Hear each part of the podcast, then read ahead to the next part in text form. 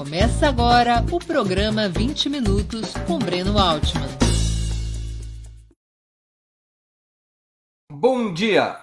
Hoje é 25 de agosto de 2021. Está começando mais uma edição do programa 20 Minutos. Nosso convidado é Henrique Pisolato, catarinense bancário, ex-presidente da Central Única dos Trabalhadores do Paraná, ocupou o cargo de diretor de marketing do Banco do, Banco do Brasil durante o primeiro governo Lula. Foi acusado, em 2005, de estar envolvido no chamado mensalão, sendo um dos réus condenados na ação penal 470, concluída em 2012. Foi o último dos petistas a sair da cadeia por conta desse processo, que até hoje limita sua vida pessoal. Antes de começar a conversa, gostaria de pedir que façam uma assinatura solidária de Opera Mundi em nosso site ou se tornem membros pagantes de nosso canal no YouTube. A imprensa independente precisa da tua ajuda para se sustentar e se desenvolver. Também peço que curtam e compartilhem esse vídeo, além de ativarem o sininho do canal são ações que ampliam nossa audiência e nossa receita publicitária. Bom dia, Pisolato. Uma honra sua presença no 20 Minutos. Obrigado por aceitar o convite. Bom dia, Breno. A honra é minha. Bom dia a quem nos assiste. Boa tarde, boa noite a quem nos assistirá remotamente. E um abraço solidário também, Breno, de pesar aos familiares dos mais de 570 mil mortos pelo coronavírus. Triste é. esse desgoverno do Brasil. É verdade. Pisolato, você foi condenado em 2012 a 12 anos e 7 meses de prisão, mais o pagamento de 530 dias multa. O STF declarou extinta no ano passado, com base no indulto natalino concedido em 2007, a punição carcerária contida em sua sentença, mas manteve a pena pecuniária, que atualmente ultrapassa os 2 milhões de reais. Qual é a tua opinião sobre essa decisão? Breno, infelizmente no Brasil, a justiça, o STF, no caso Barroso, usa a tática do bode cria dificuldades para depois vender facilidades. Veja bem, o decreto de 2017, eu até por casualidade tenho impresso aqui na mão, ele é claríssimo de que indulta a pena privativa de liberdade e a pena de multa, mesmo que já tivesse escrita em dívida ativa da União.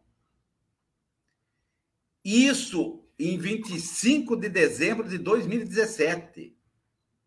Quer dizer, passaram-se três anos e nove meses para o Barroso reconhecer um decreto presidencial, reconhecer pela metade o decreto, fazendo interpretações esdrúxulas, sendo que o decreto diz no penúltimo artigo que é prioridade o indulto nos atos judiciários. Inclusive, se necessário, deverão os juízes fazerem mutirão.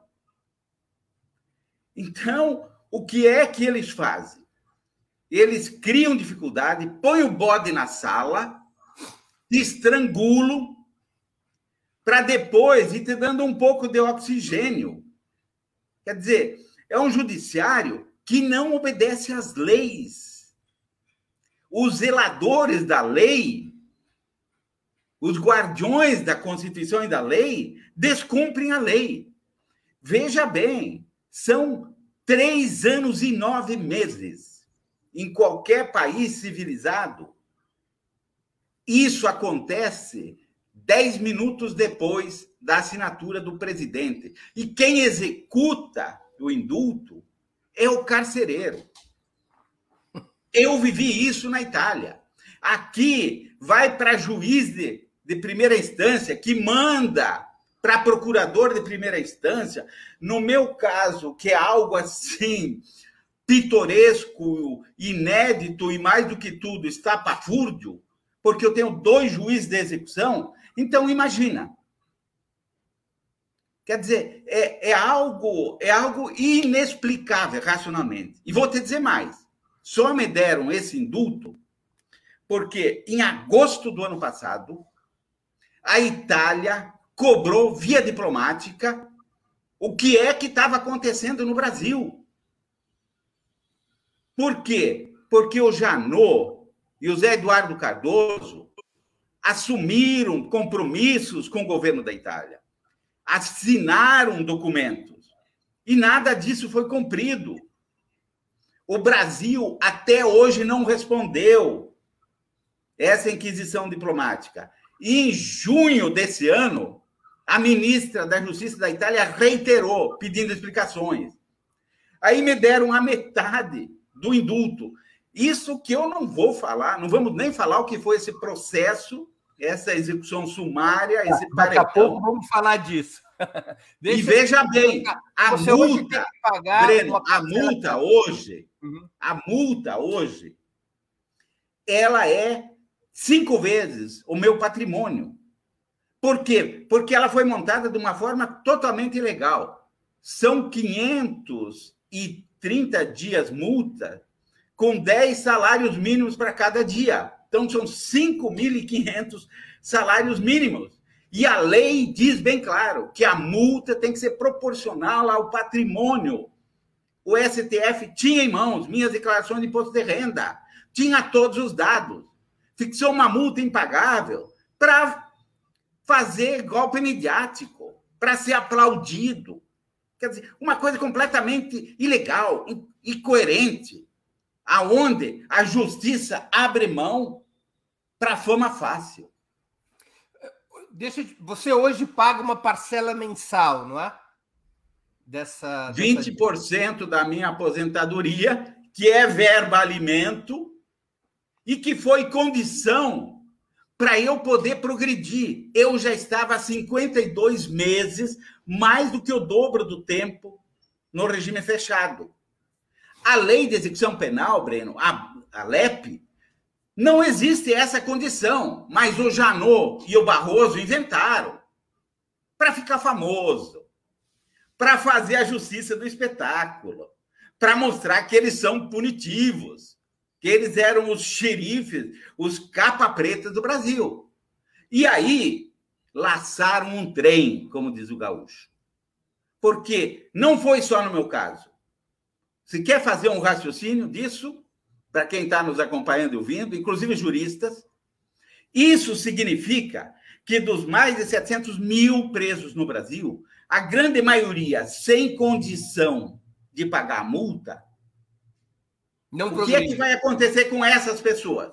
Não vai progredir. E mais do que tudo, depois eles laçaram o segundo trem, porque daí no Madim do Janot, em 2018, eles consideraram a multa penal como parte integrante da pena e que a pena só se extingue quando quitada. Então, no meu caso, eles reconhecem que são aproximadamente 170 anos para eu pagar a multa. Aí você imagina desse povo, quer dizer, criar uma pena perpétua. Imagina desse povaréu, né? Dessa gente simples e humilde, esses caras que não têm condições. Quando é que eles vão pagar a multa? Essas pessoas nunca mais na vida estão falando hoje de quase 800 mil pessoas presas, sendo a grande maioria que jamais vão conseguir um atestado de bom antecedente para arrumar um emprego, para fazer um documento, sequer vão poder votar. Por quê? Tem uma pena, não tem uma certidão negativa. É coisa maluca, cara. Agora, esses caras, esses caras atravessaram o samba. Inclusive exigiram fazendo... garantias. Eu acompanhei uma parte desse processo em que a Fazenda, para aceitar o acordo contigo, exigia que você apresentasse garantias no valor de 2 milhões no valor da multa. Ora, se eu tivesse a garantia, eu pagava a multa. patrimônio para oferecer essa garantia, não pode nem fazer o acordo e progredir, Nada, nada. E aí eles descontaram isso e estão me cobrando ainda que eu faça um acordo, que eu apresente uma garantia. Eu ofereci o apartamento, o único bem que eu tenho, que vale menos um terço da multa, e aí eles não aceitaram porque diz que é bem de família e é inidôneo. E aí mandaram, eu consegui uma fiança bancária. Ora, se me colocaram no Cadim, se eu não tenho cartão de crédito, não tenho cheque especial, não tenho nada, não consigo comprar um ventilador acrediário, como é que um banco vai me dar uma, uma fiança bancária? Aí mandaram que a minha família pagasse. Estenderam. Quer dizer, não, as leis não são. Esses caras, ou, ou, ou teve algum problema quando fizeram direito, ou esqueceram as leis. Porque a única pena que se estendeu aos familiares no Brasil foi no caso do Tiradentes. Porque a lei diz bem clara que a pena não se estende além do condenado. No meu caso, a Raquel Doge mandou. Eu tenho. Breno, eu tenho toda essa documentação por escrito. Está à disposição de quem quiser. Para você ver o monstro que se criou. A, a, a que ponto nós chegamos? Os caras começaram a interpretar, fazem o que bem entendem. E acabou-se. E você não tem para quem recorrer. Você não imagina, e eu não gosto porque começa a me doer, me arde por dentro, só em pensar o que foram esses, esses três anos e nove meses, sem considerar o que eu passei na papuda, o que eu vivi ali dentro, o que foi toda essa perseguição, essa desilusão, esse martírio, esse Gólgota de anos, quase 20 anos. Cara, imagina que o decreto de indulto previa o indulto para quem tivesse cumprido um quinto da pena. Eu já tinha cumprido um terço da pena, mais do que o dobro. Aí, em 2018, eu achei que eu ia poder reencontrar meus familiares. O que foi que eles fizeram? O famoso Dallagnol, né? O mocinho salvador do Brasil, junto com a Carmen Lúcia, suspenderam o decreto. O Barroso, em abril, reescreveu. E aí ficaram jogando de cá para lá. E nesses três anos e nove meses. Sem que houvesse qualquer previsão constitucional ou legal nada. que o STF possa reescrever decreto de indulto, né? Isso foi uma invenção. Não. E em 2019, Breno, o STF julgou e, na íntegra, aprovou na íntegra. Disse: olha, o decreto tem validade constitucional, julgou a ação direta de inconstitucionalidade, diz vale na íntegra. Só que eles não cumprem. Leva três anos e nove meses para cumprir só a metade. Imagina o que é que nós passamos, eu e a Andréia e meus familiares nesse período. Porque eu já tinha perdido minha madrasta nesse massacre, já tinha perdido meu pai, que desistiu de viver. Eu tinha meu sogro e minha sogra. Minha sogra teve Alzheimer nesse período. Aí o Alzheimer começou a gravar. No ano passado, no, no início do ano passado, ela teve uma queda em Porto Alegre, aí se machucou, teve que começar, teve dificuldade de locomoção. Eu mandei toda a documentação. Imagina que já tinha passado mais de dois anos do meu direito ao indulto. Eu mandei toda a documentação para Brasília, nada. Uns meses depois, um mês e meio depois, minha, minha sogra caiu novamente, aí ficou completamente inabilitada de locomoção. Meu sogro entrou em desespero, com 88 anos, pedindo ajuda. A gente querendo ir para lá, eu juntei toda a documentação, mandei para o Barroso, reiterei o pedido, nada. Em abril, final de abril de 2020, minha sogra faleceu Eu mandei atestado de óbito, tudo, nada. Nem para o enterro não me autorizou. Aí, meu sogro, imagina a situação, sozinho, frio, epidemia, precisando da gente, depressão, precisava fazer uma cirurgia. Mandei novamente toda a documentação. Por favor, só me sobrou meu sogro. Nada. Aí eu entrei com habeas corpus em julho. O Toffoli engavetou, meu amigo. Aí, em agosto, foi para o Fux. O Fux indeferiu porque diz que não cabe habeas corpus contra atos do Supremo. Porque eles são, não são semideus, eles são supradeus, estão acima Deus. Ninguém atinge esses caras. Aí veio a correspondência da Itália, a cobrança da Itália. Eles não responderam. Aí, em dezembro, o Barroso disse: ok, indulto a pena privativa de liberdade. Indultou e não efetivou nada. E eu tenho aqui. Em junho desse ano, constava eu cumprindo pena. Fui tirar uma certidão, a polícia federal não, você não pode sair do Rio. Porque aqui você consta. O ministro ainda não informou. Aí agora, na semana passada, aí ele informou à Polícia Federal que não tinha mais restrições só para minha locomoção. Mas a inviabilização pediram te devolver, financeira... Pediram te devolver o passaporte, né? É, mandaram devolver o passaporte. É o bode. Coloca o bode na sala. Mas aí te asfixia.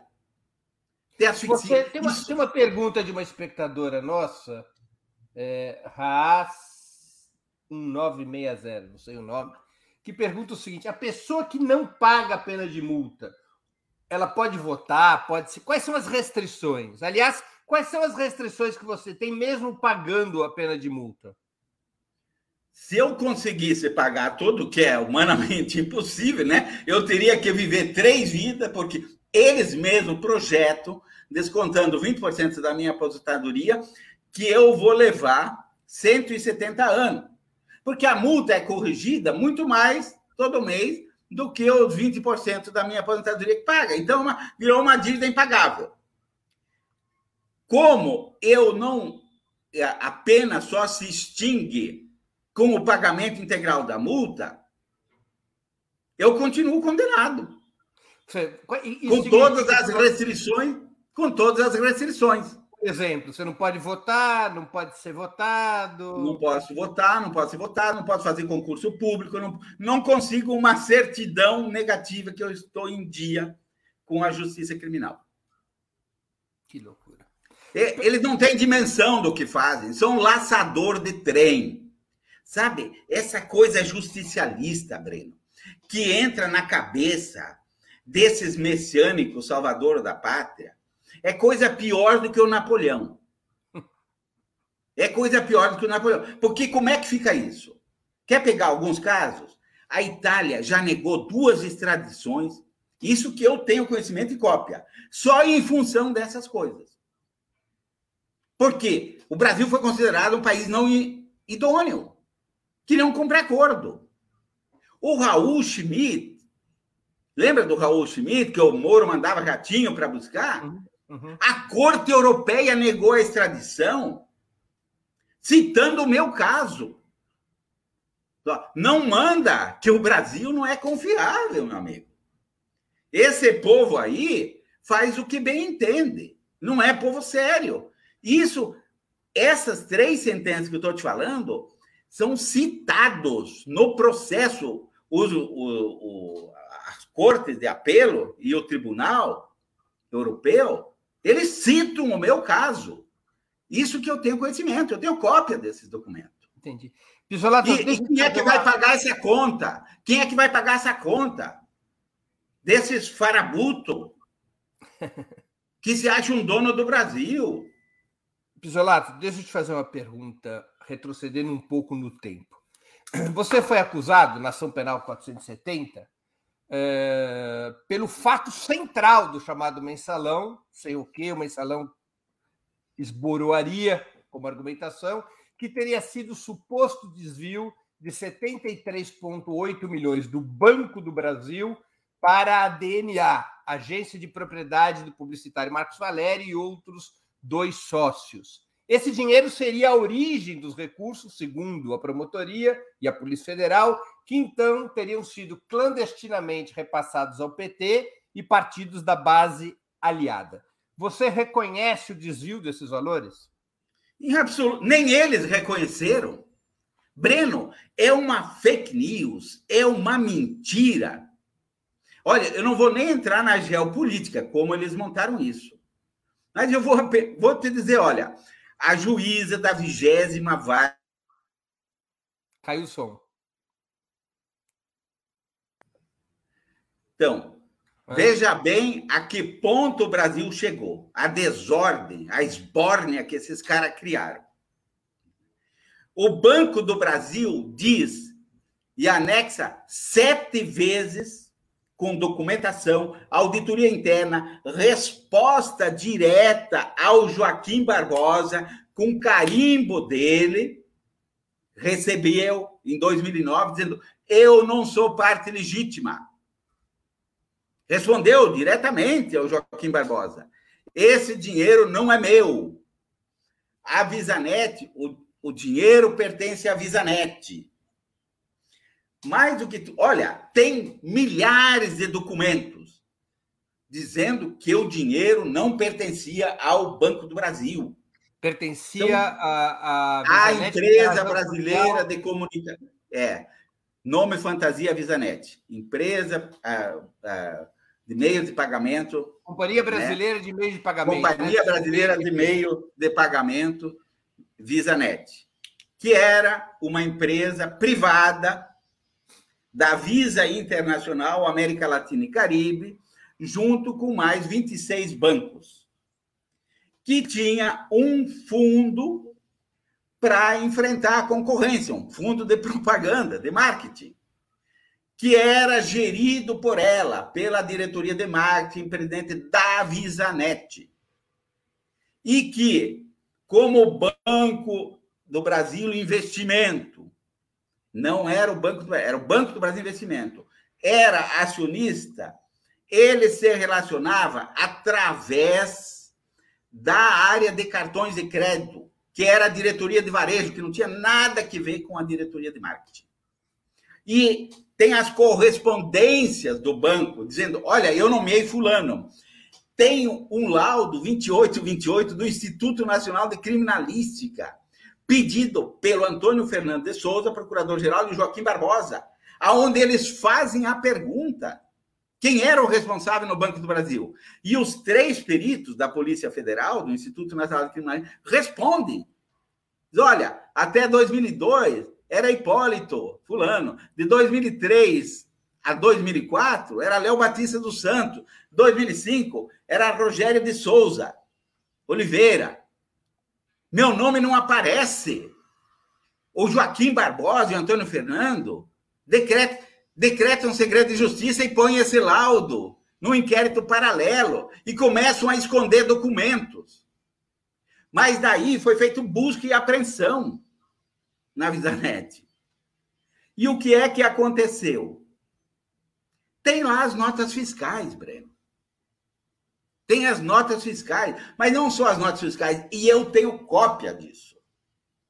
São mais de 3.600 documentos. Nota fiscal da Globo, da SBT, dos atletas de vôlei, o que o Brasil inteiro via e testemunhava. A nota fiscal, a cópia do cheque que pagou, ou quando não tem um cheque, tem a cópia do TED, que prova que não foi desviado um centavo. Tem uma auditoria, Breno, que a Visanet pediu e contratou o escritório Pinheiro Neto. O Pinheiro Neto fez um levantamento, porque, como era uma verba de marketing, de despesa, a Visanet tinha interesse em deduzir isso. Claro. E o Pinheiro Neto junta, diz: olha, foram 29 eventos, e aí, pasme, um dos eventos, que é o Pinheiro Neto junta toda a documentação comprobatória, é, olha, olha só, é o, o, Congresso Nacional de Magistrados, em Salvador, na Bahia, onde o Joaquim Barbosa foi palestrante. E ele disse que tudo isso foi desviado, cara. Então, olha, o dinheiro não era do banco, o dinheiro foi totalmente gasto corretamente, estão lá todos os documentos. A Visanet conseguiu dedução fiscal, a Receita reconheceu a aplicação e fez dedução. A DNA era contratada da Visanet ou do Banco do Brasil? Ela tinha um contrato com o Banco do Brasil, né, com, que não foi encontrada nenhuma irregularidade. Porque ela já estava lá, inclusive, no governo Fernando Henrique Cardoso. Ela, quando eu assumi, inclusive, antes de eu assumir, o contrato tinha sido prorrogado. Porque o Joaquim Barbosa disse que fui eu que prorroguei. E não tem uma assinatura minha, pelo contrário. São seis dias antes de eu assumir. Mas aquilo virou um faz tudo, aceita tudo. Ela tinha um contrato com o Banco do Brasil, não foi encontrada nenhuma irregularidade, e com a VisaNet, era eles que se relacionavam. Não tem, eu desafiei e desafio hoje qualquer pessoa, qualquer brasileiro, qualquer juiz, promotor que encontre um documento meu um bilhetinho para a VisaNet, ou da VisaNet para mim, uma rubrica, uma assinatura, um carimbo, o que quer que seja. Eu nem sabia onde era a sede da VisaNet. Mas eles precisavam criar. Sabe? Essa Esse coisa. A P460 ela ficava completamente desmontada. Não tinha dinheiro, não tinha dinheiro. Fizeram o PowerPoint. Um dia Eugênio Aragão me explicou como ele é procurador aposentado, ele me explicou. Ele, não, o pessoal vai montando. Aí ele me explicou, ó, só que na época, como não tinha esse o, o Dallagnol, então eles não fizeram publicamente. Depois o Dallagnol fez para o Lula. E eles foram fazendo todo o ensaio, Breno. Porque, Porque sem provar que houvesse origem ilegal de dinheiro, não havia o crime de peculato, não haveria o crime de lavagem de dinheiro, que na época estava submetido a um crime precedente, e não haveria o crime de corrupção passiva. Acabava o mensalão. Acabava o mensalão. E aí, eles já tinham vendido peixe. Eles já tinham feito o espetáculo medieval, eles já tinham condenado todo mundo em praça pública. A Globo, cara, eu tenho as notas, se alguém quiser. São 9 milhões, quase 9 milhões de nota da Globo, né? A cabo. Pistola, e, é e a Globo dizia que o dinheiro tinha sido desviado. Quem é o ordenador de despesa no caso desses 73,8 milhões? É a Visanet diretamente. Isso não diretamente. passa do Brasil. Não, o dinheiro não ia para uma conta corrente da DNA no Banco do Brasil, que poderia ter sido uma conta corrente no Bradesco. Claro. E quem pedia isso era o quê? O indicado pelo banco, gerente de cartões de crédito, que estava nominado como o único responsável, ele pediu, olha, transfere para essa conta da DNA para ordenar as despesas. A Visanet analisava, juntava toda a documentação que ela julgasse necessário, o diretor-presidente, o diretor de marketing e o diretor financeiro aprovavam, se consideravam regular e repassavam o dinheiro. Não tinha nada a ver comigo. Não tinha nada a ver não comigo. Não tinha a ver com você nem o plano de marketing, onde esse dinheiro ia ser aplicado, que eventos iam ser promovidos. Depois que o dinheiro ia para a Visanet, a área de cartão de crédito do banco dizia: olha, nós queremos fazer uma promoção pro, de cartões de crédito para o Dia das Mães, ou para o Dia dos Pais, ou para o Dia da Criança, ou queremos uh, contratar uma dupla de vôlei, Sheldon e Adriana. Todo mundo vê lá nos biquínis dela, ouro caro. Olha, ou tem uma tem a festa de peão de boiadeiro em Barreto, e ali nós queremos competir com o Bradesco. E as ações foram tão bem estruturadas, quer dizer, eu fazia a parte braçal. Entendi. Né? Não tinha nada a ver com a parte financeira. Nada, nada. E, e o banco, na época, essas ações foram tão bem estruturadas, Breno, que o banco cresceu 138% e passou a ser o maior vendedor de cartão Visa, passando inclusive o Bradesco, que era o maior cotista da VisaNet, que tinha maior participação. Então, foram milhões de cartões. A gente usou os atletas de. Entendi. Quer dizer, o dinheiro era da VisaNet, a VisaNet depositava numa conta da DNA e a partir Isso. desses recursos, o gerente de cartões do banco pedia à diretoria de marketing assim: Sim. nós temos essa verba da Bisanet, eu quero promover o evento A, B e C. E aí, então, a diretoria de marketing estruturava a ação. Fazia, correto. Fazia o trabalho braçal. Entendi. Fazia o trabalho braçal. é tipo assim, olha. comprometimento teu, nem com ordenamento de despesas, e nem o Banco do Brasil era o dono do dinheiro. Nada. Pelo contrário, o Joaquim Barbosa tinha em mãos e eles, né, quando fizeram a busca e a apreensão na Visanet, tem lá o regulamento que diz: a Visanet sempre se manterá como legítima proprietária dos recursos. E dizia mais: se vocês não gastarem a importância que foi destinada para vocês fazerem essa propaganda durante o ano, vocês perdem, não tem dinheiro, não tem direito e esse dinheiro volta para a Visanet. Claro. Então, era. E aí, o que, que competia a diretoria de marketing? Olha, nós temos que investir na juventude, no cartão universitário. Como é que nós vamos fazer isso? Vamos investir no vôlei. Então, vamos contratar os embaixadores, o Carlão, o Paulão, o, o Tandy, né, o Giovanni, para fazerem propaganda, para ir para o shopping e assim por diante. Vamos fazer um evento em Campos do Jordão, de Vocês organizavam os eventos que eram cobertos por aquela verba. Vocês não decidiam, nem eram donos, nem decidiam Nada. a implantação. Nada. Como peão de trecho. O que aconteceu com essas provas todas no processo na AP 470? Estão todas lá. Estão todas nunca, lá. E nunca apareceram, nunca foram. Elas não entraram nos autos do processo? estão nos autos do processo. O Joaquim Barbosa não relatou nada.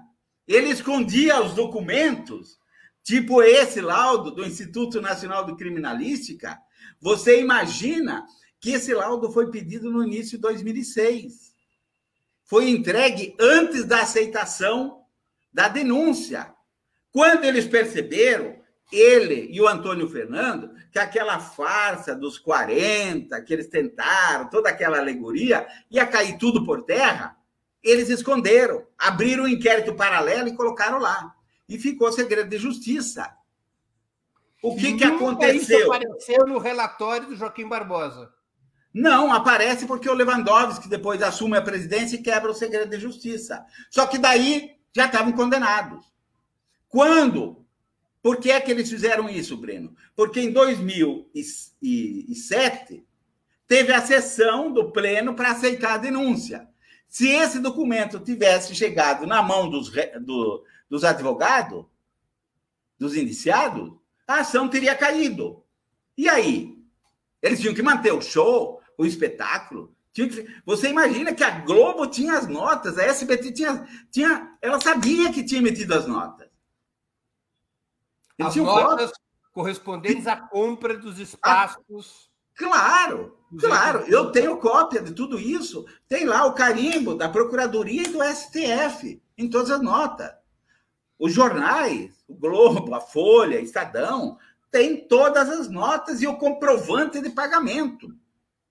Então, eles dizem que o dinheiro foi totalmente desviado. Então, a Globo participou do desvio. Só que teve algumas né? Alguns que receberam e disseram, né? Mas então, alguma coisa está errada, não? Porque eu recebi, o Palhares, por exemplo, teve um apoio lá no, no, no, no site dele, Carta Maior, e ele foi até o STF lá protocolizar e dizer o seguinte: olha, eu quero comprovar aqui que eu recebi o dinheiro. Foi feita uma publicidade aqui. Não teve desvio. Mas o que, que os caras queriam fazer? Sabe aquela coisa arrogante, prepotente, soberba? Não, aqui, aqui nós fizemos o que a gente quer. a gente passa o trator, a gente esmaga esses caras. Esses caras são petistas, são reba mesmo. A gente condena e acabou-se. Fecha o caixão. Só que a história, Breno, conspira em favor da verdade. E agora. Você acha, você acha que houve um erro judicial ou era abertamente uma armação para condenar os petistas a qualquer custo? Sem dúvida, era uma armação. Aí é só é só entender um pouco de geopolítica, você é um expert nisso, sabe muito mais do que eu. Sabe como isso funcionou? Foi o protótipo. Eles montaram o protocolo que, se não desse certo, eles iam com a segunda. E vieram depois. Vieram com ouro. Né? E aí chegaram no que dá. Criaram agora o monstro. Criaram o cuervo que está comendo os olhos, estão se borrando de medo que o cuervo, a, hora, comerá seus olhos. Porque foram eles que criaram esse monstro aí. Eles que criaram esse ódio, essa raiva, intoxicaram o Brasil. É daí que vem. Eles são os geradores. São os pais disso. E aí agora estão se borrando de medo e querem jogar Mateus para os outros criarem. Quem criou foi quem é eles que criem. Quem pariu que crie. O Bolsonaro Agora, é cria dele. Você acha que essa armação o, a, o, ela passou por onde? O chefe da armação é o Joaquim Barbosa? Não, Joaquim Barbosa é um deslumbrado, meio frustrado, né? Raivoso, prepotente, querendo se vingar do mundo, sei lá o quê. Com problemas, desequilíbrios e assim por diante. Né? E serviu. Essa, esse pessoal, Breno, e você conhece disso, né? Não vou ensinar o Padre Nosso para o Vigário, sempre faz isso. Fizeram isso com o Cunha, fizeram com o Sérgio Moro, fizeram com o Saddam, fizeram com Noriega, fizeram com todo mundo. Usam e jogam fora. Estão fazendo com Bolsonaro. Vão meter o Bolsonaro na cadeia. Vai apodrecer lá ele e os filhos dele. E o cara se empombou. Fizeram com Temer. Eles usam o cara para fazer o serviço sujo e depois descartam. Como usaram, assim. E os caras acreditam. Cara, se você vê o vídeo do Aires Brito, você me lembra aquele personagem do João Soares? Dizia: corta os pulsos, né? Tira, tira o tubo. O Aires Brito dizendo que o fato de ter o nome brasileiro, Companhia Brasileira de Meio de Pagamento, já significava que era estatal. Então você imagina a empresa brasileira de comunicação, a SBT. Renato, Joaquim Barbosa e Aires Brito foram indicados pelo presidente Lula. Por aí se prova, né? Por aí, por aí você tem, você tem ideia de da onde a gente foi. De que os critérios em Bruxa não acreditam pelo que elas elas ai. Os critérios eram muito soltos, não só esses, outros também. Que isso sirva de lição, né? Como se diz na Itália, nunca dê metralhadora para macaco.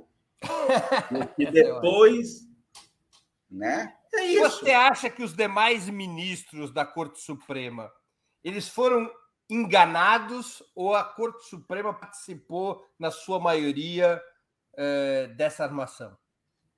Olha, eu diria que se eles não participaram, foram displicentes. Porque é obrigação de quem mexe com a vida das pessoas e mexe com a vida do país, porque olha o que nós estamos hoje,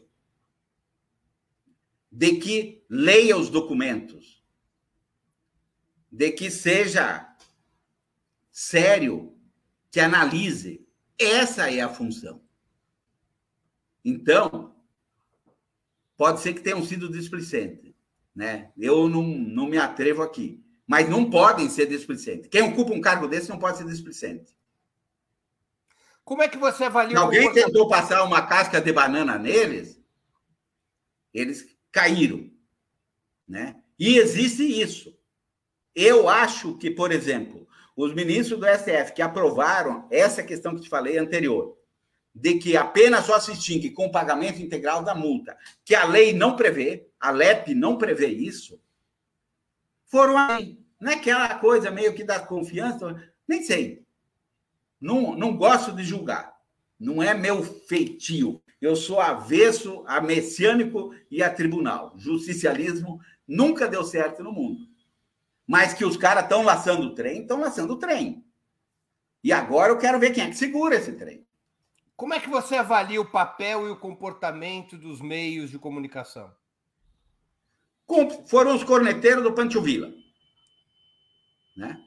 Foram, na realidade, os megafones do ódio, do, da execração em praça pública, cúmplices, porque ali se montou um tripé a imprensa corporativa velha, entreguista, fedorenta, destrutiva do Brasil, que sempre fez esse papel, com o judiciário, o STF, para carimbar, legitimar todas as mentiras, deu credibilidade, e quem financiou e organizou tudo isso é a velha, a velha corte que controla o Brasil desde as capitanias hereditárias. Os saqueadores, né? os entreguistas, os rapinadores, que têm um pé no Brasil e a cabeça sempre em Miami ou em Paris ou não sei aonde. Porque eles têm raiva do Brasil. Eles têm desprezo pelo Brasil e pelos brasileiros. O que eles querem é saquear, se completar. E fizeram isso, arrumaram parceiros montaram um triunvirato do mal aí e deu no que deu. E criaram Bolsonaro. E não se corrigiram. Quando o Lula conseguiu se segurar, porque a intenção era, como disse, as intenções eram muito claras ali em 2005, né? Que eles desbastaram. Onde é que eles atingiram? Olha quem eles pegaram. Os líderes do partido com DNA, com origem, Zé Dirceu, Genuíno, Delúbio, né? Eles sacudiram. Aí, em 2008, como a, as tramóias imperialistas não deram certo e teve a crise, o Lula se reequilibrou, mas já tendo que fazer composição. E aí eles voltam à carga. Aí eles pegam esses reba, estilo Sérgio Moro, né? E o Sérgio Moro, então, se acha o rei da preta. Qual é, qual é a tua avaliação sobre a reação do governo, do PT e do conjunto da esquerda ao episódio do mensalão? Em algum momento você se sentiu abandonado junto com os outros réus? Olha, eu diria o seguinte, Breno. O PT, quando chegou, e a esquerda, mas quando chegou à presidência da República, se preocupou tanto em administrar a máquina e se envolveu tanto com o operacional que não enxergou, parou de, de ter uma visão mais de horizonte, de enxergar a rota de voo. Então não caiu a ficha. Não caiu a ficha. Eu posso, inclusive, de testemunho. Quando em 2011, 2012, a gente numa luta desesperada, tentando trazer a verdade à tona, montou um blogzinho, Mega Cidadania, e a gente dizia, olha, não é o Pisolato que eles querem, é o Lula. Os caras diziam, não, vocês são paranoicos, estão desesperados, e assim por diante. E aí, depois, em 2018, eu recebia a, visita de amigos e dizia, mas como é que vocês pre previam isso? Digo, meu amigo, se você juntar leite com café, dá café com leite. É só você analisar, era só juntar os fatos, meu amigo. Né? Agora, se você está com paladar e está com e não, o, tá de óculos escuros, talvez você não enxergue, pense que é só café.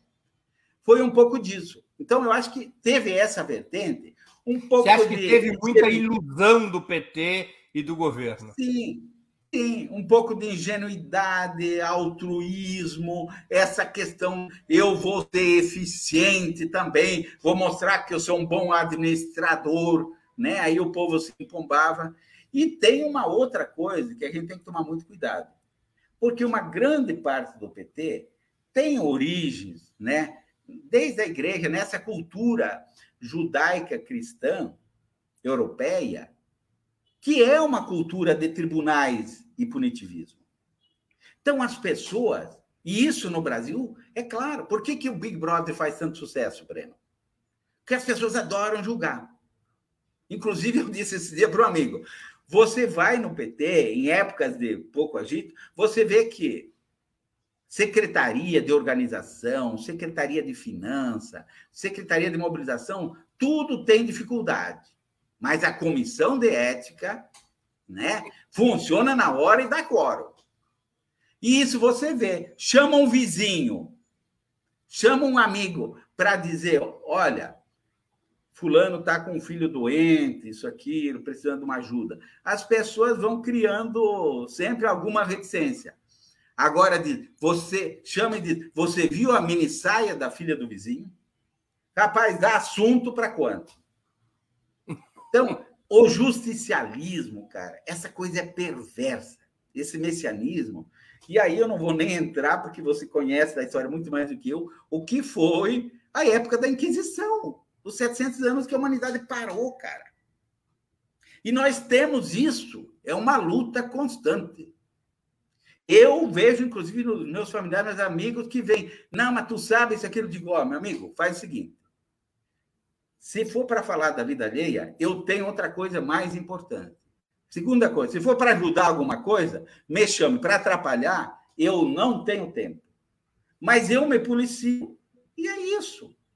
Né? Isso é um pouco da nossa cultura. A gente vai ter que superar, inclusive, isso. Pisolato, por que, que você decidiu, em 2013, fugir para a Itália? Porque eu não podia me, me entregar, Breno. Eu não podia me render. Eu não podia ser cúmplice disso. Eu não dormiria mais, cara. Porque isso significaria rendição. Isso significaria, ó, aceitei. Ok, isso faz parte da vida. O Brasil que se dane, a minha luta, meus companheiros. Digo, eu vou até a última gota. Não me rendo. Eu não vou ser cúmplice disso. É impossível. Isso vai contra todos os meus princípios, todos os meus ideais, todas as minhas utopias aconteça o que acontecer. Conversei com a Andréia, topou desde o início. André, Meu pai sequer ficou sabendo. É. A única pessoa que sabia era André e meu sogro. E disse: vamos enfrentar esses caras. Não nos rendemos. Não é o momento. Seja o que Deus quiser, mas eles vão encontrar um osso duro. Podem pisar, nós somos pior que broto de cana. A gente perfia. Se não, se não quiserem me seguir, que não me sigam. Mas eu não vou ser cúmplice, não tenho vocação para herói, mas muito menos para covarde. E não me peguem por puxa-saco. Nunca consegui na vida ser bajulador e puxa-saco. Aliás, Breno, não, nunca encontrei em todos os meus quase 70 anos de vida uma coisa boa no mundo feita por puxa-saco. E o Brasil tem essa cultura, viu? O Brasil tem essa cultura do cara acha que puxando o saco, babando o ovo, ele vai se dar bem. Tem muitos carinha aí que se o cara tá no poder e você der um tiro naquele lugar, aquele, né? Imagina aquela foto do Lula. Se der um tiro ali, essa foto do final de semana, vai quebrar os dentes de muita gente, né? Que estava que tava pendurado aí no inominável até poucos dias. A Polícia Federal, na época da tua fuga para a Itália, afirmou se tratar de uma fuga planejada desde 2008, quando teria sido solicitado um documento de identidade em nome do teu irmão, falecido em 1978. Depois, em 2010, sempre segundo a Polícia Federal, você teria obtido um passaporte, um passaporte falso para, em 2012, nove, sempre no nome do teu irmão, obter nacionalidade italiana. Você confirma esses fatos? Houve esse planejamento tão minucioso? A Polícia Federal tentou se valorizar.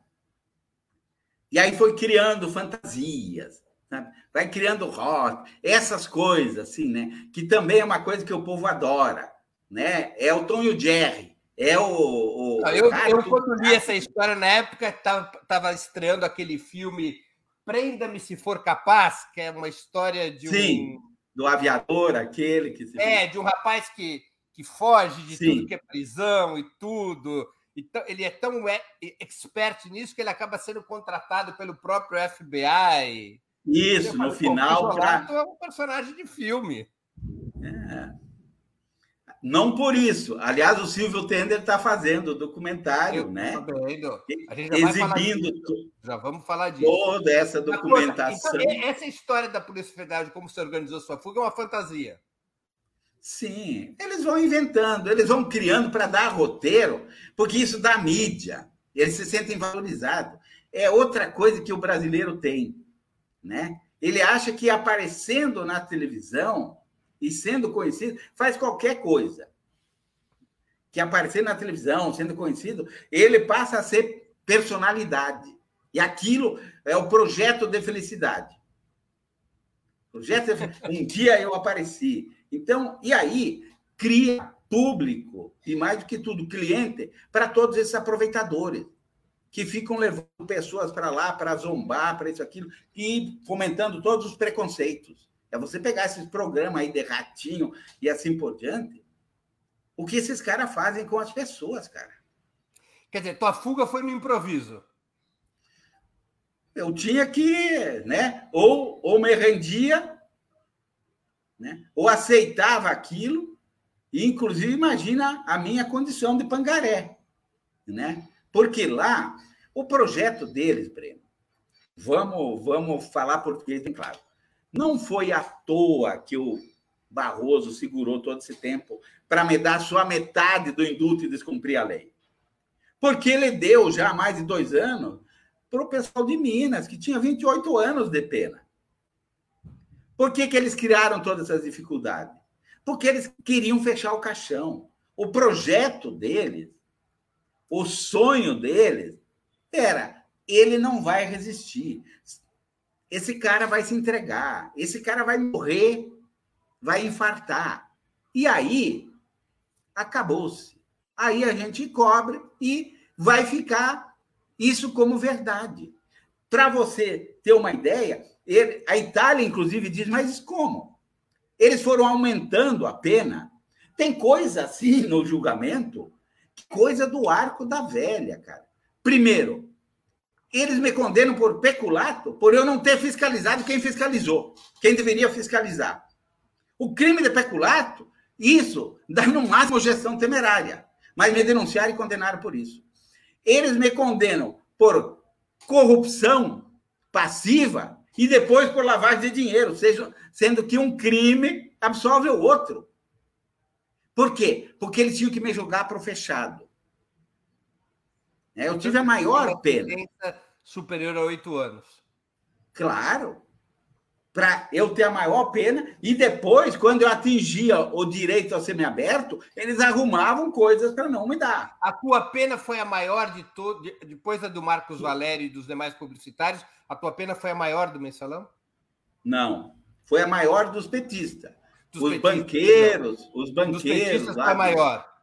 Todos foram maior, mas todos foram indultados antes, sem problema com 28 anos, o pessoal foi indultado dois anos antes que eu. Então, se não é vero, é bene trovato, né? né? Essa história não bate. Você ficou, você ficou preso em regime fechado por um ano e sete meses. Depois que regressa. 52 meses eu fiquei. Em regime fechado? Quatro anos. Mas isso, isso somando com o tempo da Itália com o tempo da Itália. Na Itália você ficou? Quase dois anos. Quase dois anos. E mais um ano e sete meses aqui no Brasil. Não é isso? O, com uma remissão, mais dois anos, dois, mais 28 meses no Brasil. Isso. Ah, mais 28 meses, tá certo. Porque... Com as remissões. É... Então, deu uma soma de 52 meses. Tá Eu certo. deveria sair com 22 né? Você ficou, portanto, mais de quatro anos diretamente preso. Isso. no dia que. Entre 2013, Breno, entre 2014 e 2017. É, a minha execução penal é um, uma peça que deve ser estudada pelas universidades e escolas de direito do que é o abuso de autoridade, o descumprimento de lei e tudo que é, é demais desumano, para não usar outro adjetivo.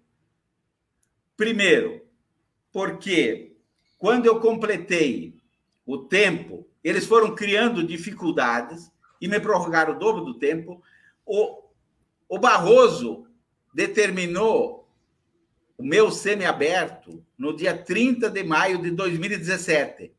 A Leila Cury levou três meses para executar. Só me liberou para o semiaberto no dia 30 de agosto. Esses dias até eu conversava com Pilha sobre isso.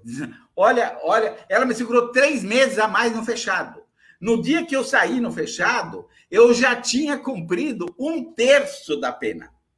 Eu já tinha direito ao aberto. Eu pedi o aberto. Aí, eles fizeram algo inédito. O Janot deu um parecer de que eu teria que cumprir mais um sexto a partir do dia que eu saí.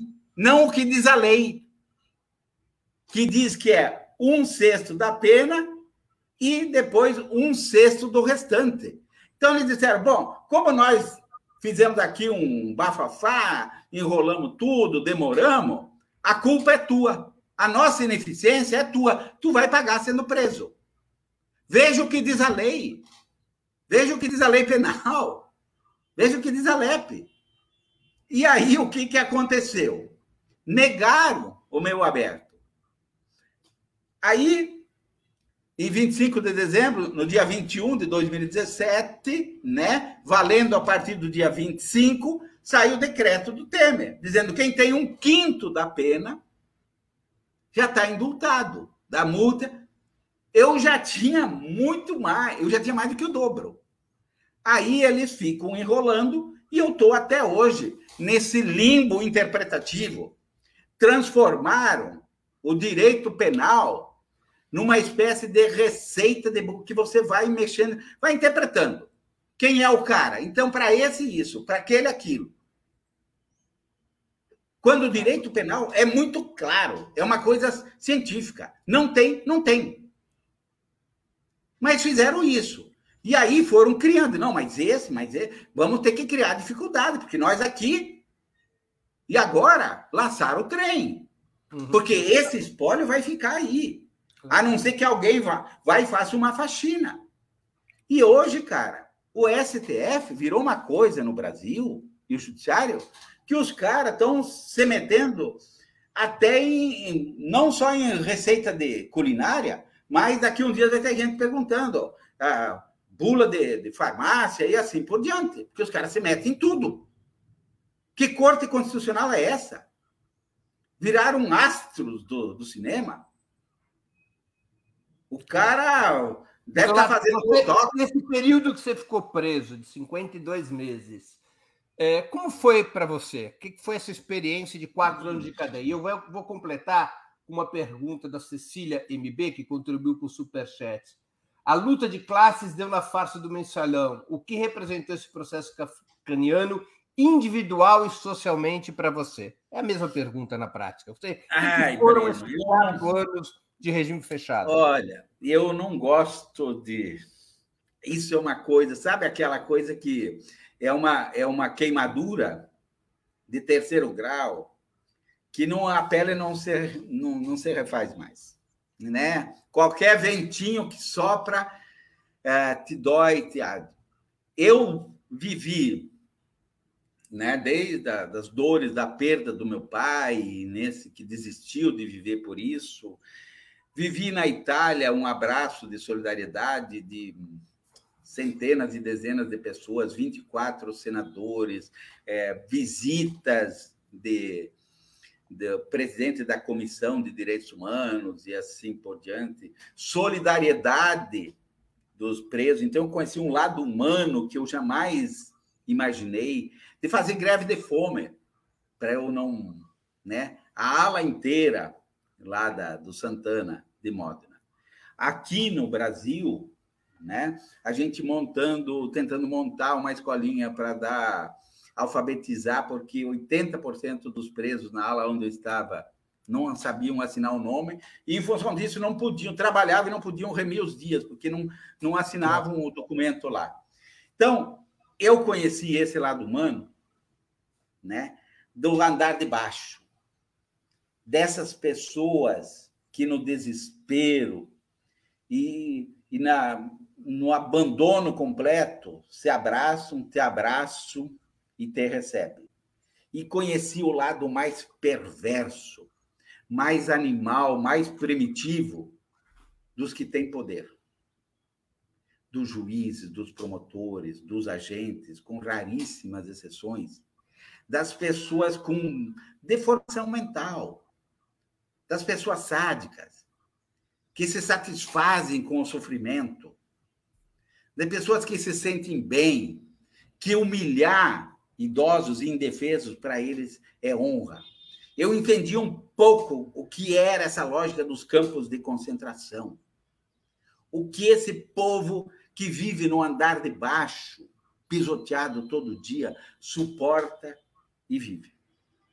É algo assim. Então, eu encontrei humanidade nos, naqueles que são considerados pela sociedade como dejetos humanos, como lixão, abandonados. E veja bem, na Papuda eram 17 mil, na minha época, em torno disso. Conheci a indústria do encarceramento. Conheci o abandono total, a incapacidade, a, a, a falta de lógica de você tornar as pessoas refém do crime e a truculência. Breno, olha, tem cenas assim. Vou te contar só uma, porque senão isso não, não, não me faz bem. Eu saía desde o dia 30 de agosto até o dia 28 de 27 de dezembro, eu saía todo dia da Papuda, junto com outro preso de carona, para ir trabalhar na rádio do Luiz Estevo, porque eu estava cumprindo o semiaberto, e a Andréia com um amigo, me buscava no final do dia e eu voltava para lá para não cumprir, não fazer nenhuma irregularidade. Aí, o Barroso, antes de entrar no recesso, nas grandes merecidas férias, né, da corte, né, dos senhores, ele assinou lá que eu já tinha ultrapassado o tempo, eu tinha direito à prisão domiciliar, né, a tal da prisão condicional com 28 regras e assim por diante. Aquilo ficou meio perdido por lá e já tinha saído o decreto do indulto. Já tinha saído o decreto do indulto. Aí no dia me informaram: olha, você vai ter que ir na vara de execuções penais, que pasme, é, é o prédio ao lado da rádio onde eu trabalhava. É cinco, seis metros de distância, um do outro. E aí me entregaram um ofício: você vai ter que ir na vara de execuções penais para assinar lá os seus compromissos, porque a partir da manhã você não precisa mais vir para a cadeia, tu vai cumprir domiciliar, condicional. Eu tranquilo. Então amanhã eu vou, trabalho um pouco e depois vou lá às duas horas da tarde. Quando eu fui sair de manhã, o guarda disse, não, você não pode sair. Trancou a cela. Estava eu e o Ricardo Saldi, inclusive, que dividia cela comigo lá.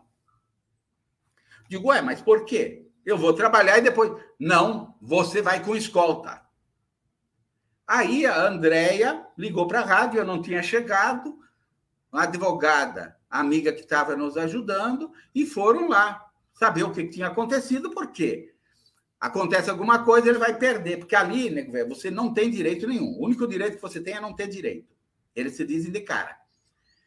Cara, quando chegou meio-dia, eu aflito, já, né? Tinha ruído todas as unhas. Lá pelas duas e meia, passada a hora, chega um pelotão de preto, que era o normal lá, que o pessoal chama de marimbondos, armado com não sei o quê, me tiram da cela, me põem no quartinho, me fazem eu tirar a roupa e um monte de coisa, um monte de revista, isso, aquilo, e me jogam para dentro de um camburão algemado nas costas.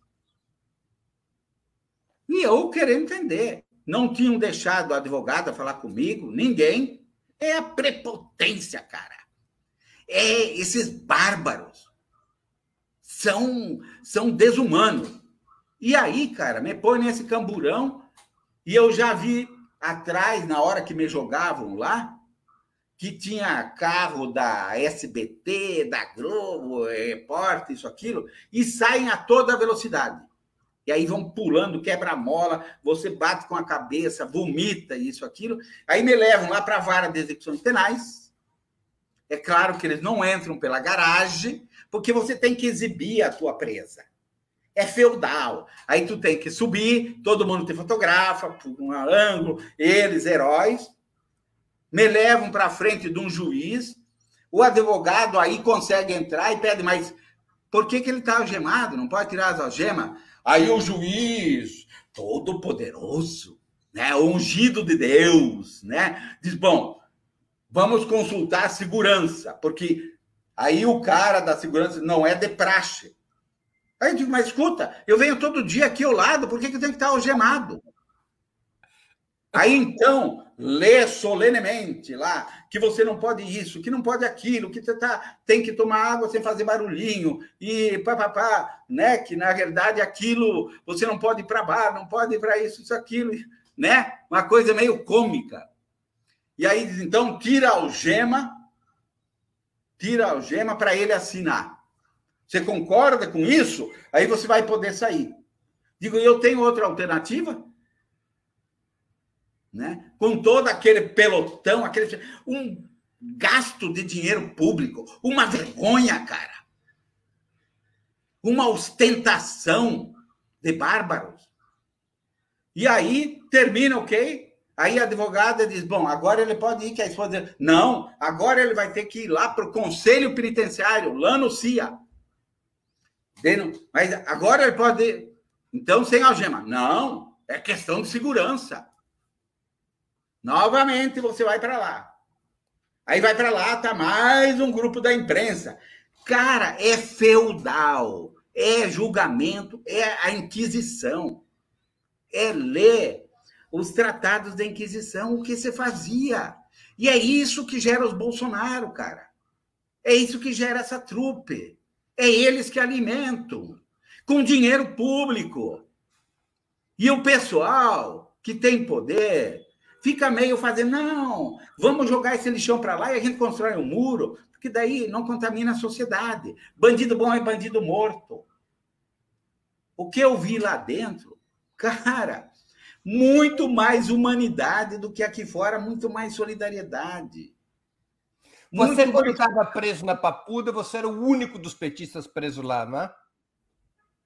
Naquele momento. Do mensalão, do mensalão, sim. Eu fiquei um tempo com o Ramon, com que estava lá também, com o Carlos Abib, lá do Posto Lava Jato, Luiz. Aí eu conheci um montão de gente. nenhum pessoa... dos petistas, né? Você foi. Dos petistas, sim.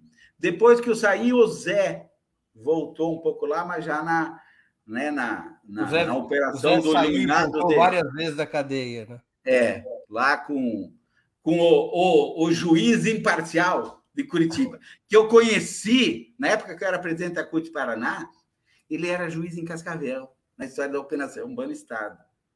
Já era da claquezinha ali. Você chegou a conhecê-lo naquela época, pessoalmente?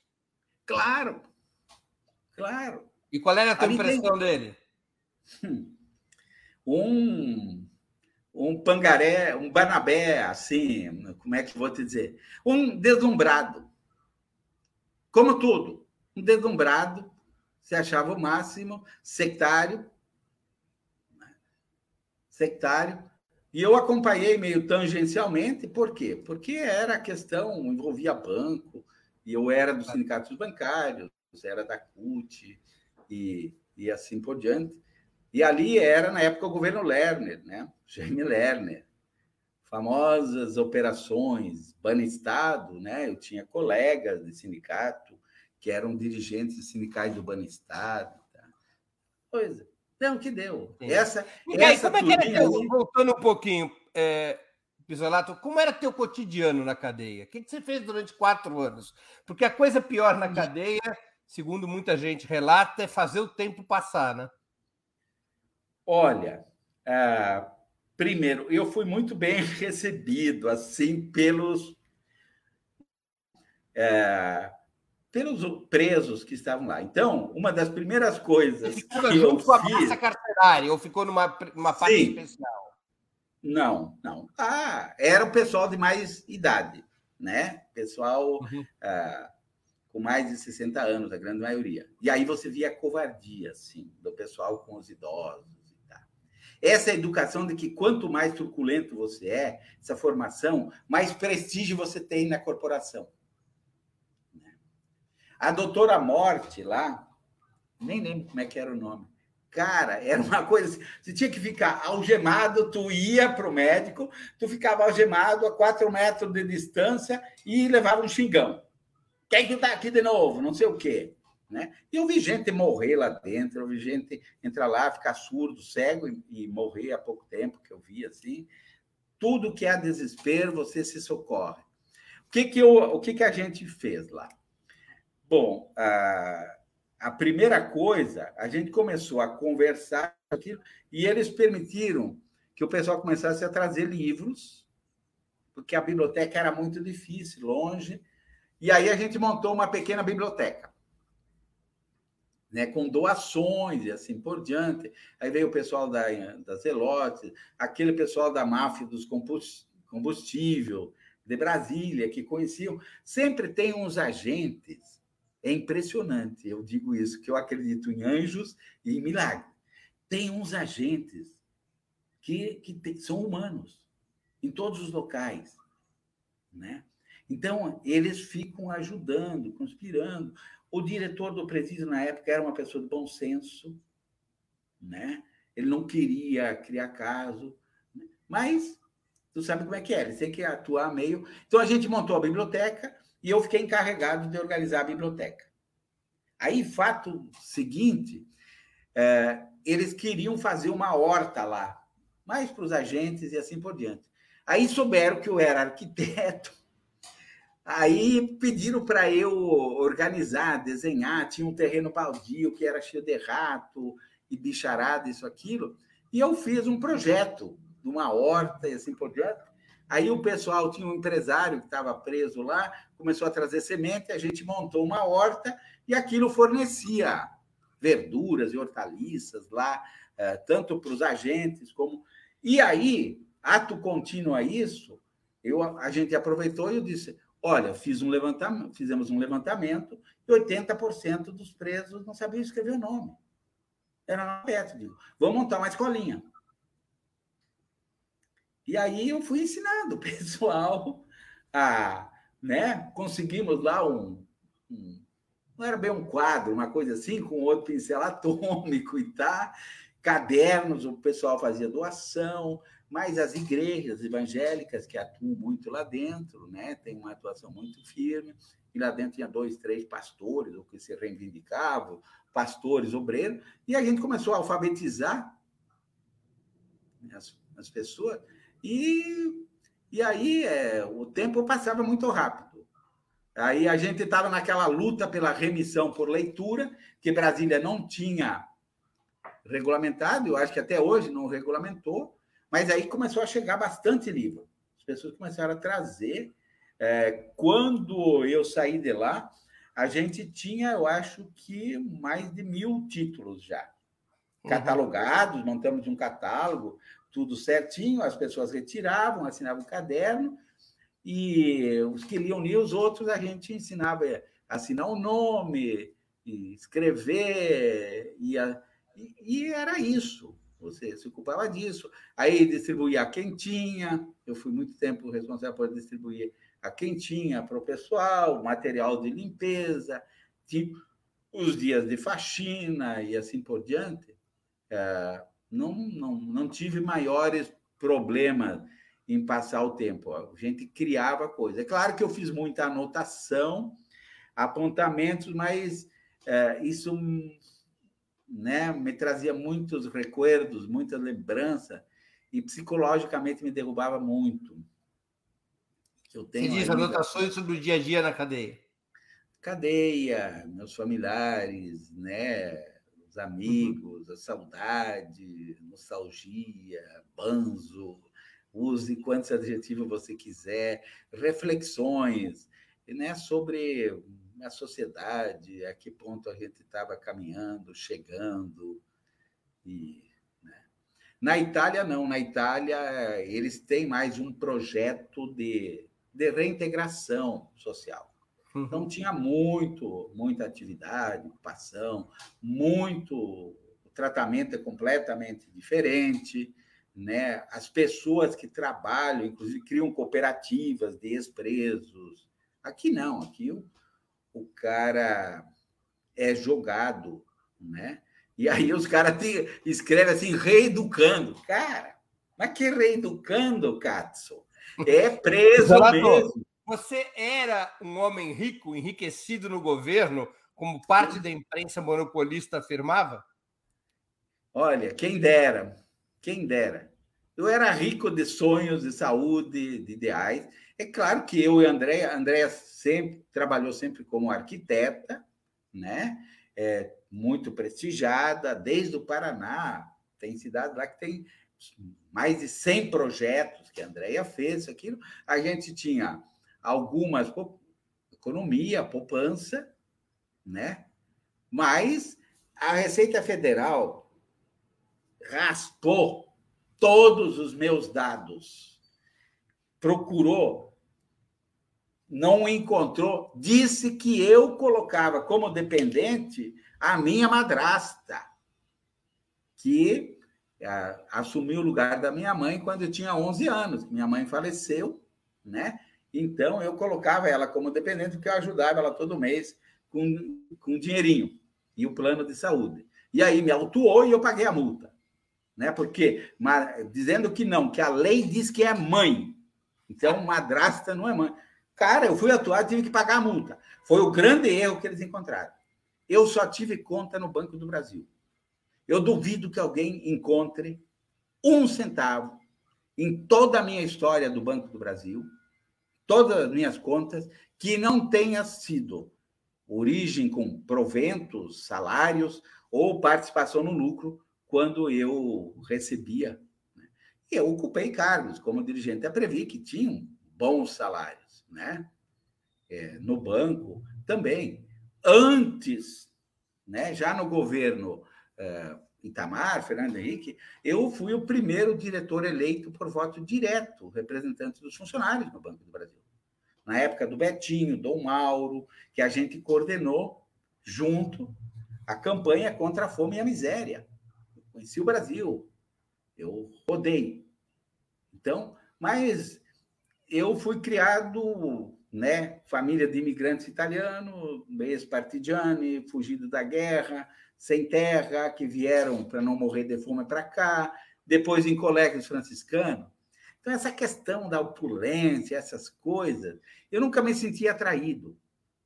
Eu nunca me senti atraído por carro, por essas coisas. Até meu sobrinho diz, Matio, e olha que eu tenho um sobrinho que é engenheiro, foi engenheiro da Ferrari, agora é da Mercedes, né? Mas eu digo, olha, eu, o carro que eu tive foi Fiat, coisa assim, mesmo na época que eu era diretor do banco, nunca tive, nunca fui disso.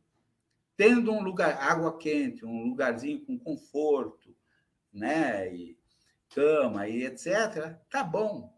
O restante, cara, tu não leva. Pisolato, de volta à liberdade, qual foi tua decisão? Virar a página e tocar a vida, como muitos fazem, ou lutar para que o teu caso seja revisado, ao menos pela opinião pública? Olha, eu quero resgatar a verdade. Eu, Breno, o que, que eu posso deixar de contribuição? Tá? Todas as minhas utopias, sonhos e anos e anos de luta. É a verdade. Então, o Brasil merece a verdade. Senão, essa história vai se repetir. Cara, isso é cíclico. É pior do que trepador de pau de sebo. Veja que agora, hoje, né, completa 60 anos do, do Jânio. De 29 em 29 anos vem essa história de corrupção, que é uma máscara que eles, né, que os escravagistas usam para tirar, não, para saquear o Estado. E, e parece que a gente não está vacinado contra isso, cara. Cai. Cai no Getúlio, o pântano do catete, cai com a vassourinha do Jânio, depois com o caçador de Marajá. E vem. Não dá mais, cara. Será que a gente não vai aprender disso? Tanta bordoada? Será que a gente não vai curtir o lombo?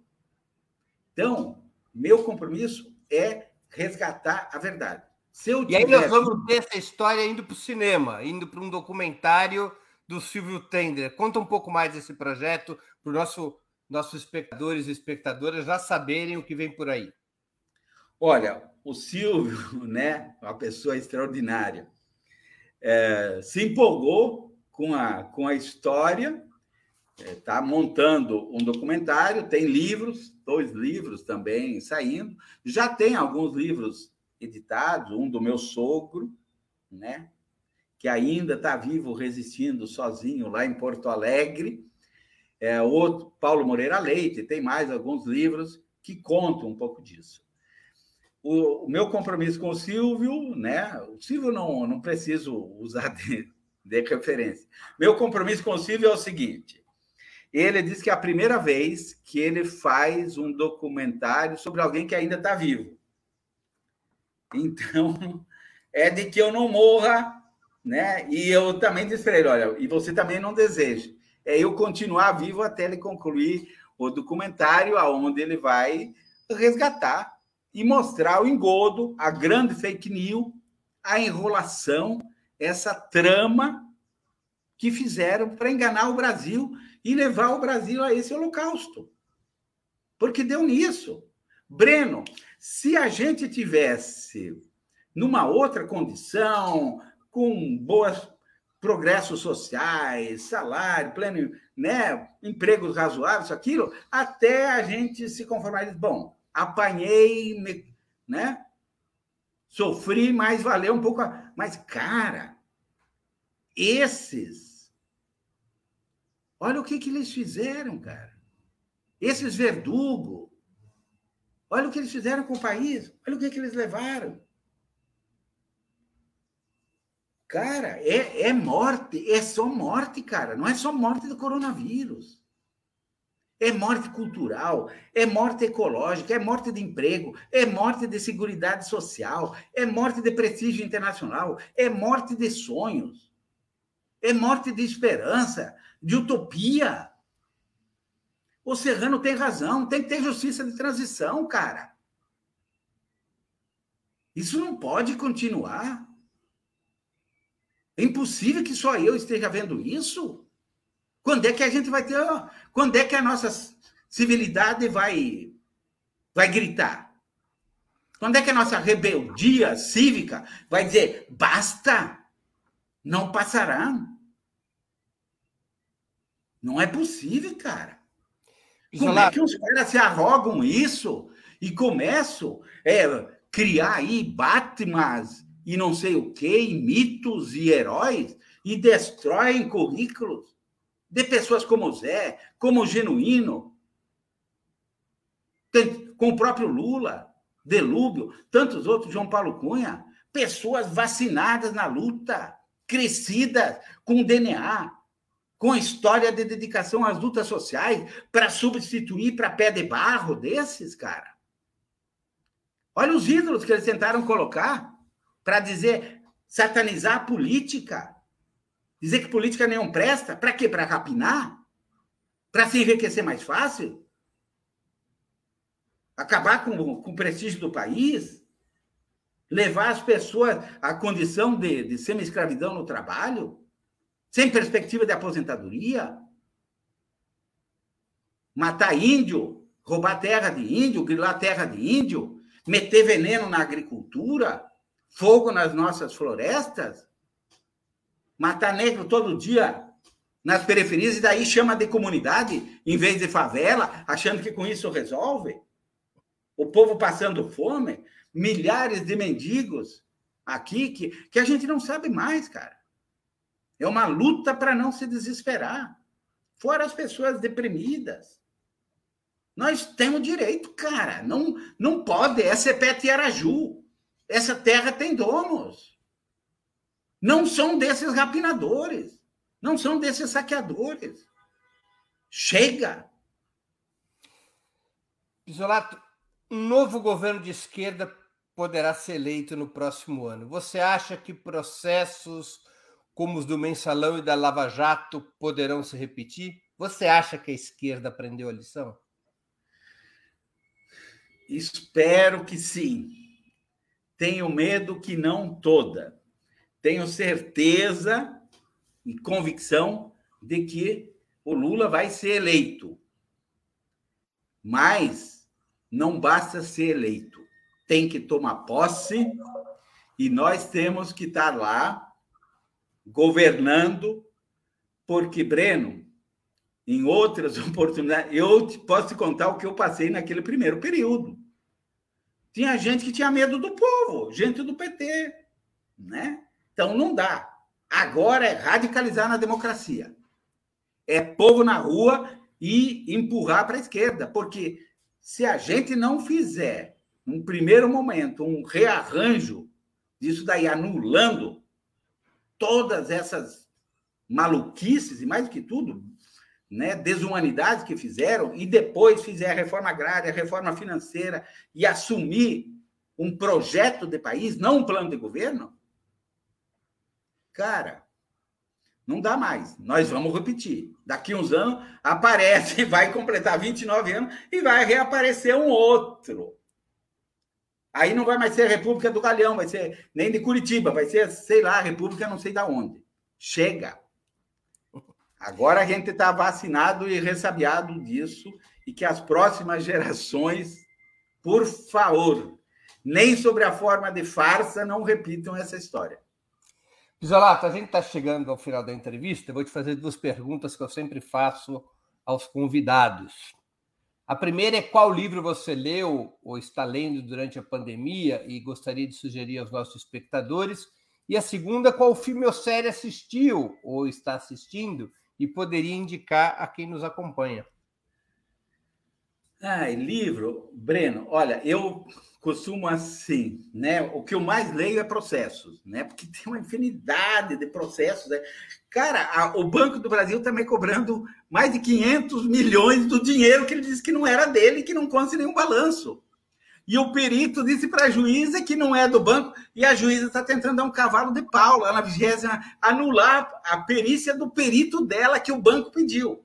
Para dizer, não, cara, aqui você vai revelar, tu vai levantar o tapete. Nós não podemos dizer, um erro tem que ser corrigido com outro erro maior. Né? Então, eu leio processos, eu deixo um livro por aqui, outro para lá, então, uh, mais na, nas horas de relaxo, eu eu estou lendo a Isabela Allende, né, A Soma dos Dias. Aliás, é, era um livro que eu. É, a Isabel, eu adorei os livros dela. Né? Esse é a Meia Boca. Né? E estou lendo esse aqui, Breno, relendo. Né? O Tarik, que é, eu ganhei até isso quando começou as denúncias, ganhei da Tieco Aoki e me ajudou muito, me confortou, mas eu estou relendo porque é uma história muito peculiar lá de dois irmãos, né, na, na ocupação da Coreia, da Coreia, japoneses, e que tem que tomar decisões terríveis, né? Terríveis, porque ele tem que optar num determinado momento entre a vida dele e do irmão. E, aí, e filme é... ou série? O que, que você sugere? Cara, são muitos. São muitos. Olha, tem um que eu vi meio assim, devorando, que é Make, uh, uh, Making a Under, que é a história lá nos Estados Unidos, Making a Murderer. Uhum. É a história real nos Estados Unidos de como fabricam um, um criminoso, né? E como a justiça resiste a fazer justiça. É, parece que vem mais, é, mais uma agora, porque ainda não terminou a história. E eu vi assim, para ficar em contato com a Itália, mas eu vejo, toda hora eu estou vendo. Aí eu vi, inclusive, o do Chico ontem, né? Esse que saiu agora, o documentário dele do Chico Buarque. mais é, é, suburra, é, me lembra muito porque eu fiquei preso em Roma, eu conheci muito dos íngaros, né, que são os ciganos, e como funciona essa máfia capital, essa pequena, pequena é, negócio da droga, da contravenção, essa pequena corrupção. Então, eu lembro, é, vi assim, lembro dos, dos sotaques, né, dos acentos, de como eles se organizam socialmente. Mas eu vejo assim, quando estou tenso, cansei de processos, e toda manhã eu vejo, que eu recomendo para todos, o Breno Altman, às 11 horas, né? que é uma pós-graduação em cultura, política, conhecimento universal, geopolítica. E então eu, enquanto eu faço os meus compromissos domésticos aqui de cozinhar, aprontar comida e lavar louça, né? É um pouco da minha penitência ter sido educado em família italiana, um pouco machista, mas eu assumo, tenho que assumir essa divisão de tarefas. Muito obrigado. Isolato, eu queria agradecer muito pelo teu tempo e por essa conversa fascinante. Poderíamos ficar aqui horas ouvindo tuas opiniões e tuas histórias. Obrigadíssimo pela oportunidade que você deu aos nossos espectadores e a mim mesmo. Você sabe que tem minha absoluta admiração e solidariedade. Depois dessa entrevista, ainda mais. Muito obrigado, Breno. Obrigado a quem nos assistiu. Estamos à disposição e não nos renderemos. Aún não é o momento, dizia o Mário Benedetti. Aún não é o momento. Venceremos. Não passarão. Não passarão. A luta é essa. Obrigadão Obrigado, por tudo. Isolato. Encerramos assim mais uma edição do programa 20 Minutos. Nós voltaremos a nos ver amanhã, quinta-feira, 26 de agosto, às 11 horas com outra edição do programa 20 Minutos Internacional. Nosso convidado será o sul-africano Jones Gedi Alassou, dirigente do Pan Africa Today. O tema: a crise na África do Sul. A entrevista será em inglês, mas com legendas em português. Nós vamos conversar sobre a situação grave que atravessa a África do Sul depois de 27 anos sob governo do Congresso Nacional Africano. Até lá, obrigado pela audiência e um grande abraço. Para assistir novamente esse programa e a outras edições dos programas 20 Minutos, se inscreva no canal do Opera Mundi no YouTube. Curta e compartilhe nossos vídeos. Deixe seus comentários. O jornalismo de Ópera Mundi é mantido com o seu apoio. Faça uma assinatura solidária em www.operamundi.com.br. Com um pequeno valor mensal, você nos ajuda no desenvolvimento de um jornalismo independente e de qualidade. Obrigado pela audiência e até a próxima.